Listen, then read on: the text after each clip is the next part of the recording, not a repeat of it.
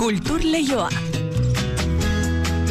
Mari Jose Uria, Arratxaldeon. Arratxaldeon inigo. Eduardo Txillida gaur kulturan izen propioetako bat. Izen propioa albiste eta baitare zinema antzerkia eta museora bisita ere baditugu hemen kultur leioan. Eduardo Txillida artista jaiozeneko mendeurrena ospatzeko lehen ekitaldia udaberrian Txillidaleko museoan egingo dute. Arte ederren museoan dagoen amasei tonako eskultura handia topaketaren gune bezala ezagutzen den artelana jarriko dute ikusgai. Euskal Herrian eta nazioarten ere Austrian eta beste artelanekin osatutako erakusketa kantoratuko dituzte. Susana Alaba kaitaren ibilbidea jasoko duen dokumentala onduko du eta arantxagirre zinemagileak Txillidaleku nola sortu eta egokitu zen islatuko duen filma egingo du.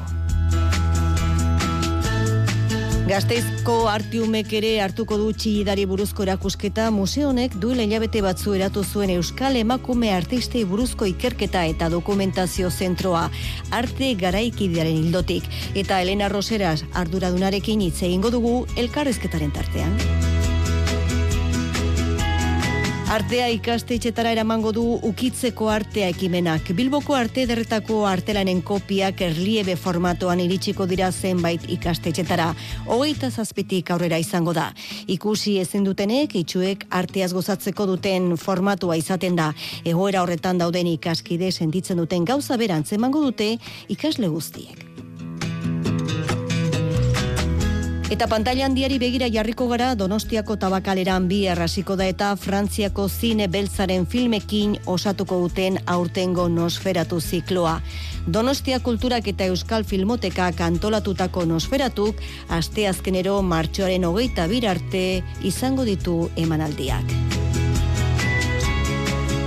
Ostiralean estreinatuko dute Iruñako gaiarre antzokian Jon Irazoi zen simulakro antzeslana. Gloria March aktorearekin batera biak egongo dira estenatokian. Film bateko ba, etxe batean tope ingo duten bi ez ezagunen arteko elkarrizketa da. Eta lana amaitu ondoren publikoarekin sola saldirako tartea ere antolota dute. Hau dena jorratzeko hasiko dugu oraintxe bertan kultur lehioa. Kultur Leioa zabaltzeragoaz, Euskadi irratian.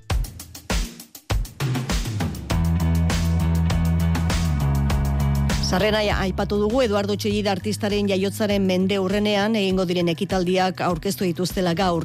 Euskal Herriko museoetan eta nazioarten ere bere artelanekin egindako erakusketa kantolatuko dituzte eta bere ibilbideari buruzko bi film ere onduko dituzte. Eduardo Txellida Pilar Belzunze Fundazioak Eusko Jaurlaritzaren eta Kultura Ministeritzaren babesarekin antolatu dute gitarau zabala eta zenolako ekaintza eta eskaintza izango den azalduko digu orain Ainoa Girrelan kideak. Bizirik balego eun urte beteko lituzken datorren urteko urtarrian, bere sormen lana hainda zabala, sakona eta esanguratsua, oinordekoek bi urteko ospakizunak antolatu dituztela, Eduardo Txigidaren eungarren urte hurrenan gogoan izateko eta bere obra belaunaldietan jatorri ugaritara gerturatzeko. Udaberri honetan esateko, aurreneko zartuko du Austriako museo batek, eskultore donostiarrak egindako lanen erakusketa bat. Mikel Txigida, Txigidaleku museoaren komunikazio burua. Lehenengo erakusketa e, Austrian izango da, e, Kremsen, Kunstale Kremse museoan, e, oso erakuskete karagarria, laro gehi e, lan baino gehiagorekin, baina ere bai txigidalekun, ekarriko dugu ba, Bilboko Arte Ederre Museoarekin lankidetzan, e, ekarriko dugu e, lugar de encuentros lau eskultura. A, e, nik uste dut txigidalekun ez dakagula nolabait e, hormigoizko eskulturari. Eta lan hau, gravitatea nola lantzen duen eta beste material oso garrantzitsua izan zana, gainera Eduardo Aitonaren e, bizitzar eta lanean, ba, erakustea oso garrantzitsua iruditzen zaitzaigun. Txigidaren familiak jakinarazi duenez, Zabalaga baserriari buruzko dokumental bat ere filmatuko da. Arantxa Agirre Madrilderrak zuzenduko du eta aipatu bezala eskultorearen obra eta bizitza biltzen dituen webgunea ere aurkeztu dute.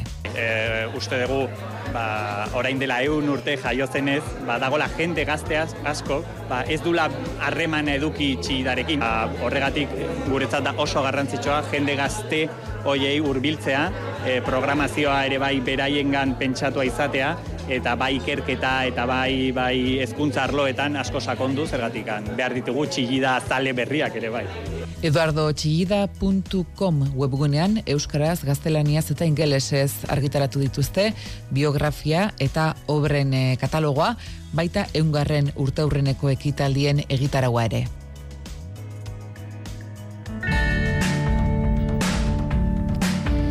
Eduardo Txillida zena jaio zela bera, zeungarren urte hurrenaren ospakizuna prestatzen ari dira, bera bezalako artisten lanak maiz museotan ikus daitezke. Gaur elkarrizketaren tarte honetan gazteizko artiu museoan sartuko gara Elena Roserasen eskutik museoak gune eta areto ugari ditu eta arte garaikidearen dokumentazio gunearen zuzendaria zela, pasaden martxoan museoan bertan Euskal Emakume Artistei buruzko ikerketa eta dokumentazio zentroa ireki zuten eta berak du ikerketa ere monen ardura. Arratsaldeon Elena.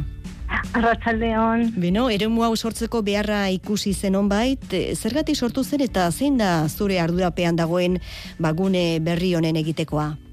Eh, zuk esan duzu bezala, 2000 garren urtean, plan zuzentzaile berria martzan jartzarekin batera, Euskal Herriko arte garaikidearen museoak hildo estrategiko berri bat ezarritzuen. Uh -huh. Iritarrei alik eta zerbitzu likonena eskaintze aldera, Euskal artearen errealitate zein nazioarteko korronte museografiko berriak aintzat hartuta.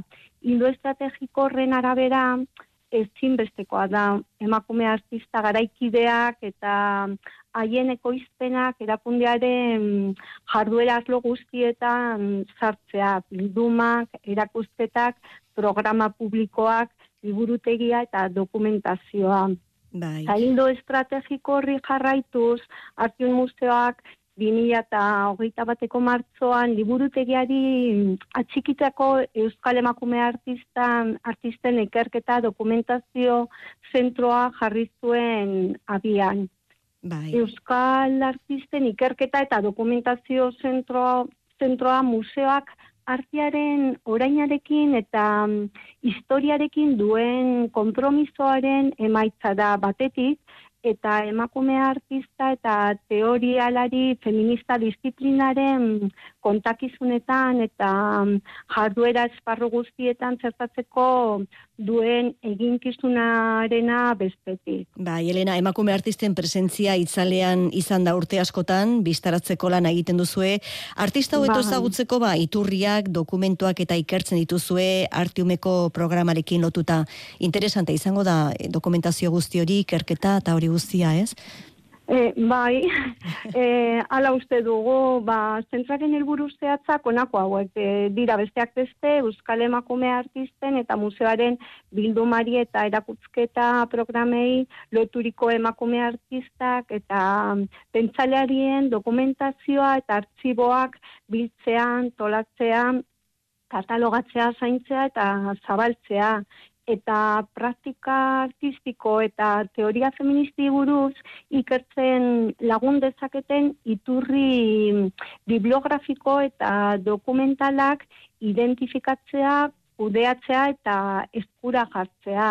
Bai, eta gero horrek formato bat izaten du erakusketak egiten dira behin ikertu ondoren da horrela E, bai, bai, noski, mm. ba, gero erakuzketak e, antolatzeko unean, ba, olako dokumentazioa, ba, beharrezkoa da, dokumentazio, gaina, esan behar du, dokumentazio zentroak eremu, eremu propio eta espezializatu bat du, hau da, bai. ikertzeko eta mari, materiala konsultatzeko areto ba.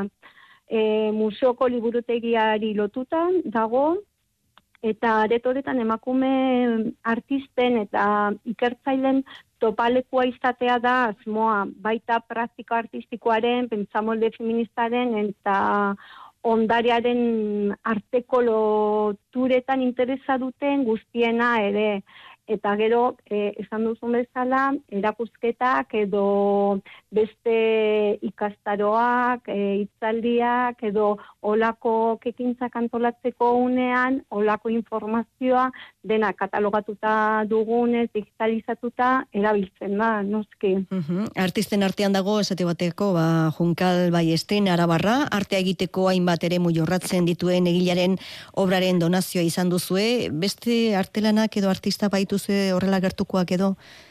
E, Juan Azima, orain, e, bueno, dauden e, gu normalean erakusketak e, antolatzen diren unean guk e, zaiatzen gara artisten honen dokumentazioa biltzen eta digitalizatzen, katalogatzen eta mm, e, jendearen eskuetan jartzen. Eta bai, esan duzun bezalak, e, daukagu e, unkal baiestin artxiboa, hori donazioa izan da, e, eta e, hogeita bateko abenduaren, abenduaren hogeian museoak e, itzarmen bat sinatu zuen anez bat fundazioarekin, eta horren bidez, doain zan jazo genuen artista arabarren ondare artistiko eta dokumentala.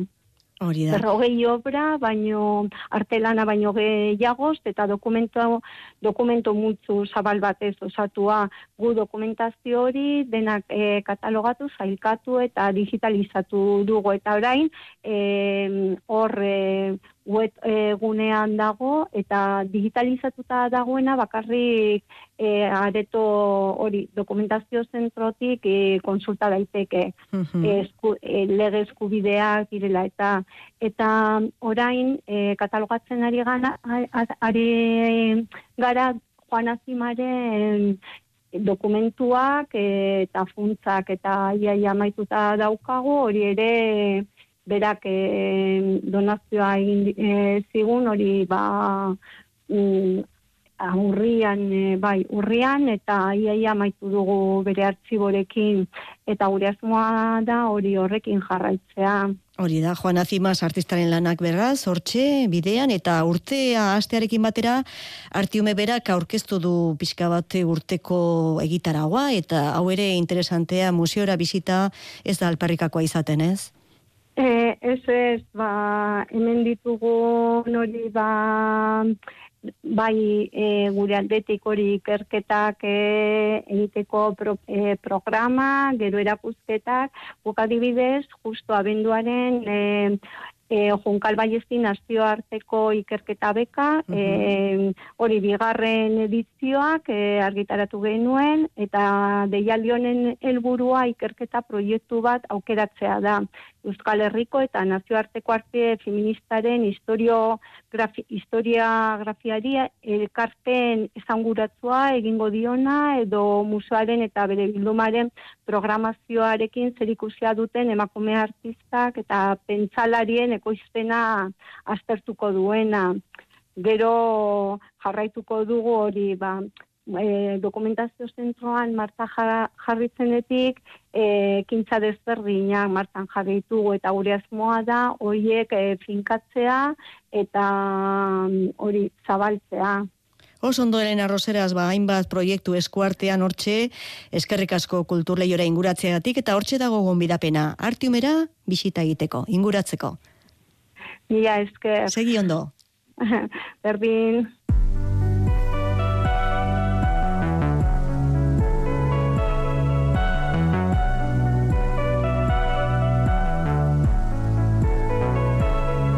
Artea ikastetxetara eramango du ukitzeko artea ekimenak. Bilboko arte derretako artelanen kopiak erliebe formatuan iritsiko dira zenbait ikastetxetara, hogeita zazpitik aurrera.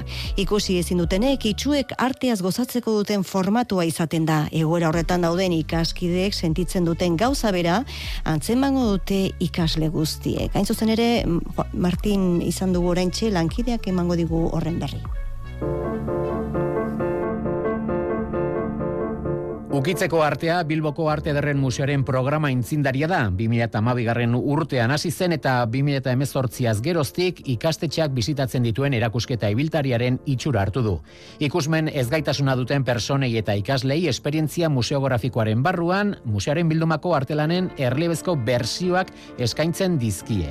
Cesar Ochoa Bilboko Arte Derren Museoaren hezkuntza saileko teknikaria da ikusmen urritasuna daukaten pertsonentzako pensatuta dagoela eta ardunk beraiek ukimenaren bidez gehien bat hori ez mundua apreziatu egiten dutela edo interpretatu egiten dutela, ezta? Horrezegatik hori ez oso sistema berritzaile bat erabiliz, lortu dugun esan da erreproduzio hiei erliebe, eta ardun erliebe hori emotearekin teksturak, formak eta alako estrukturak ere nabarmentzea izaten da bapisko bat helburua. Baina esperientzia ez da horretan bakarrikan geratzen, baizik eta baita obra badoa baita ere audiogida batekin. Audiogida ere oso importantea da, eta da audiogida adaptatua eta entzunmenaren bidez eta ukimenaren bidez beraien interpretazio propio ere egin dezakete Ikusteko ezgaitasuna duten personei bideratutako proposamenarekin batera, ukitzeko arteak ikasle guztientzako sensibilizazio esperientzia sensorial bat ere eskaintzen du. Lehen ediziotan programa museoaren barruan egin zenean eh, seireun lagunek parte hartu zuten. Ondoren, 2018an eh, ikastetxetara zabaldu eta gero, hogeita amabi ikastetxek eta zazpi mila larunda larogeita bi ikaslek parte hartu dute. Urtarri honetan, Gipuzkoako ikastetxetan txangoa egingo du berriro eta ibeteren ikusteko urritasuna duten ikasleak hezkuntzan barte hartzeko baliabidetegiaren laguntza izango du. Eusko Jaurlaritzaren hezkuntza saileko anistasunerako eta inklusiorako laguntza zerbitzuen parte da IBT. Ukitzeko artearen aurtengo eskaintza zortzi obrek osatzen dute eta musearen bildumako artelan esanguratsuen bitartez, artearen historiako garai guztietako ikuspegi osatua eskaintzen dute. Gare guztietako artelana ditugu adibidez erromaniko garekoa, badokagu bat, beste bat eh, hori e, berpizkunde garekoa, beste bat barroko garekoa, Jose Rivera, beste batzuk baditugu ba hori ez adibidez hori garremendekoa, edo adibidez ba marikasat, impresionismo garekoa, hori da adibidez ba, beste emakume artista bat, edo Francis Bacon adibidez, ez da, eta hola, alako, alako horrak baditugu ba hori, ez esperientzia hori ez bakarrikan atal batekin egiteko, baizik eta pizko bat hori ez ba, alik eta zabalena izateko. Zortzigarren obra berria da, Maria Blanchard, Santanderren jaiotako margolariaren emakumea xerita izeneko erretratoa. Azkeneko nobedadea da emakume artista baten hori horra, Mari Blanchard izenekoa, eta emakume xerita da, da erretratu bat, ez da ezagutzen ze pertsona dan, horra gertzen dana, baina hori da azkeneko inkorporazioa arte garekideko obra bat bai. Kubismo gareko obra bat da. Ukitzeko artea programaren txangoa urtarrilaren hogeita zazpian hasiko da lasarteko hori arte ikastetxean. Juan Ramon Martiarenak eman digu, hain zuzen ere, programa honen berri, eta ino agirrek oraintxe azalduko digu nosferatu zikloa donostian tabakaleran. Bihar abiatuko baita Fantomas, gilotinaren itzalpean izenburu duen filmarekin, eta urtean zehar Frantziako zinema beltzaren izenburu txalotuenetako batzuk proiektatuko dira. Fantomas gaizkilean protagonista zuen aurreneko novela, mila bederatzeun damaikan agertu zen Parixen. Marcel Alain eta Pierre Souvest idazlek sortutako pertsona hau lapur maskara dun bazen, iriko estolderien eskutatzen zen gizon zital eta makurra. Frantziako literaturak izan duen kriminal ezagunenetarikoa, novela gotikotik, emeretzigarren mendeko polizia noveletatik, serieko hiltzaile modernoetara trantzizio egin zuen pertsona jatzat joi da.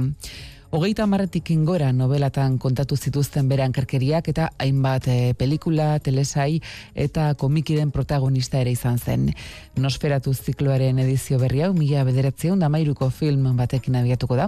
Fantomas gilotinaren itzalpean izan buru duen e, pelikula mutuarekin eta hurrengo astetan ere Frantziar zinemaren pertsonaia ilunenetako batzuk ikusteko aukera izango da tabakaleran.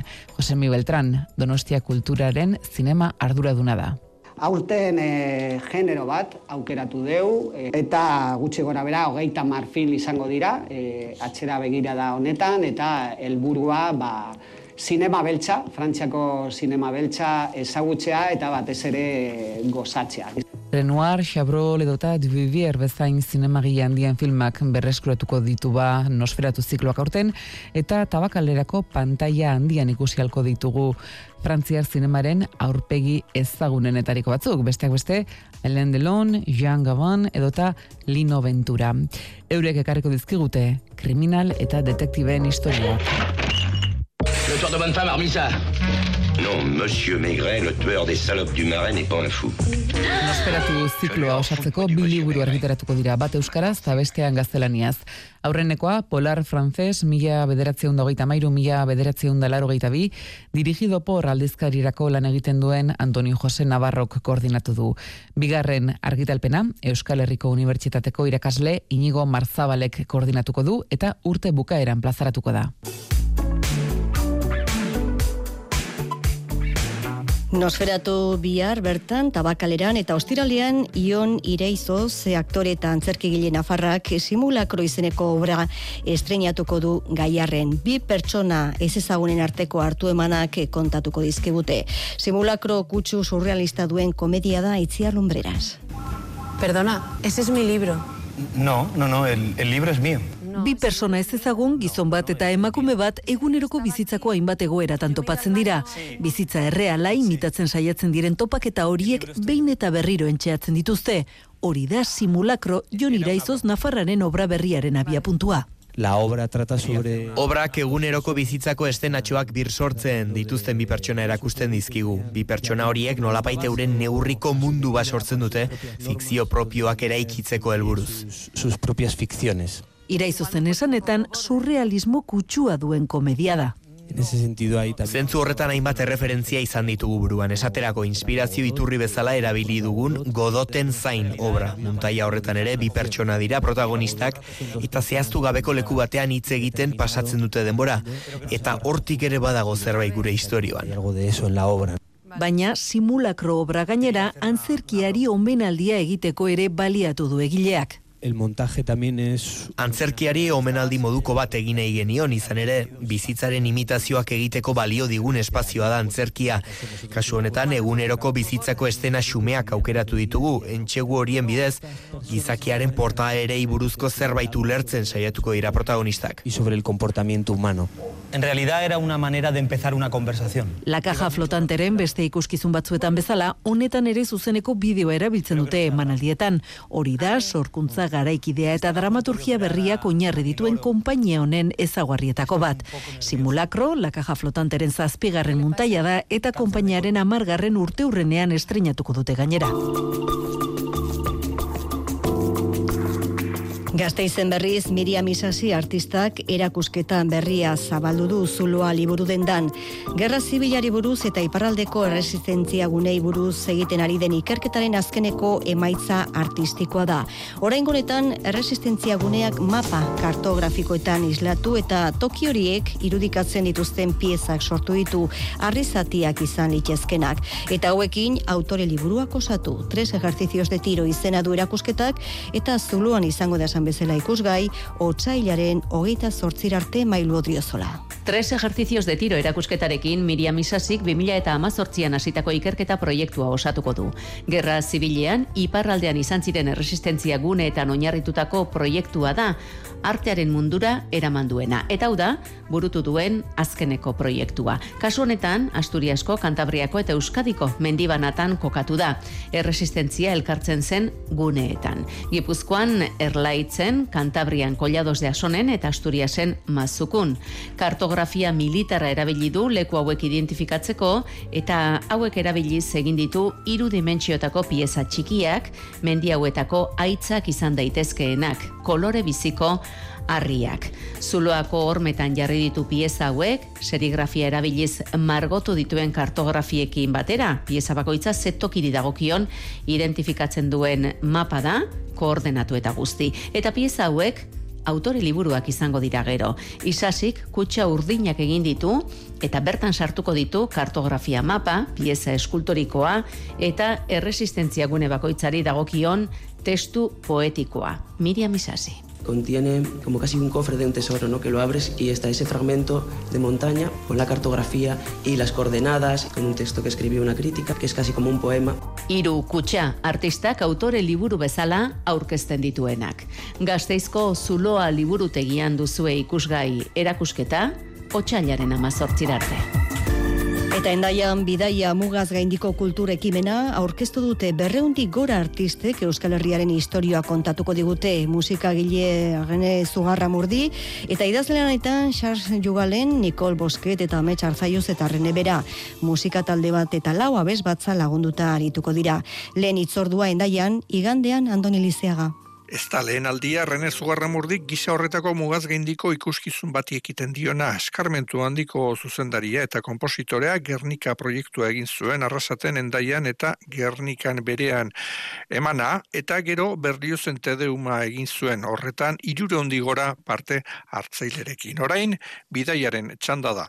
Euskal Herria prehistoriatik gaur arte, garai horietako musika irudikatu du gainera, txozeilaieko arduradenekin eta berak esan zidan bagizu, hau, zer da flauta hau, olako ezur bat, iru zuluekin. Flauta hau, badu, hogeita mazazpi mila urte. Nere musikan, bada momentu batean, flauta solo bat, gure ADN-en, badugu barrenean badugu lengo demorako lezetan hor sartuak gauz batzuk eta Bidaiak boz zati ditu eta hor dira ere erromatar eta arabiar garaiak erresumenak Nafarroa, Espainia eta Frantzia, Euskal Baserria eta Arrantza edo industria iraultza.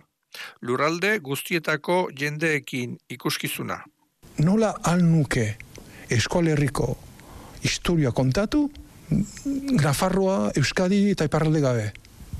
Orduan, nik dena batean sartu ditut, untzi batean, eta Testuetan ametsartzailu zen Nicole Bosketen eta Charles Juglanen laguntza izan du Euskara, Gaztelera, Frantzesa eta Latina kantuetan. Argazkiak lagunduta ikusgarria. Nahi ginuen pixkat publikoa gure munduan sartu. Orduan, zergaitik ez dugu irudiak eta argazkiak bidaltzen, eta oraxen, argitaratuko du olako oial handi batean, tauladan, eta pixkat hola, pixkat eh, segurki. Publikoa segituko du nora goaz, eta na, nora doa baita. Beraz ikuskizuna esan bezala igandian izango da endaian. Eta oraintxe ja irura gain gainean ditugu, Xabi Iraola eta Jose Alkain teknikan gidari ditugula albisteak datoz, eta berehala baita Joseina Etxeberria kantu kontari mentxe saioarekin. Bihar arte, ondo ondo izan.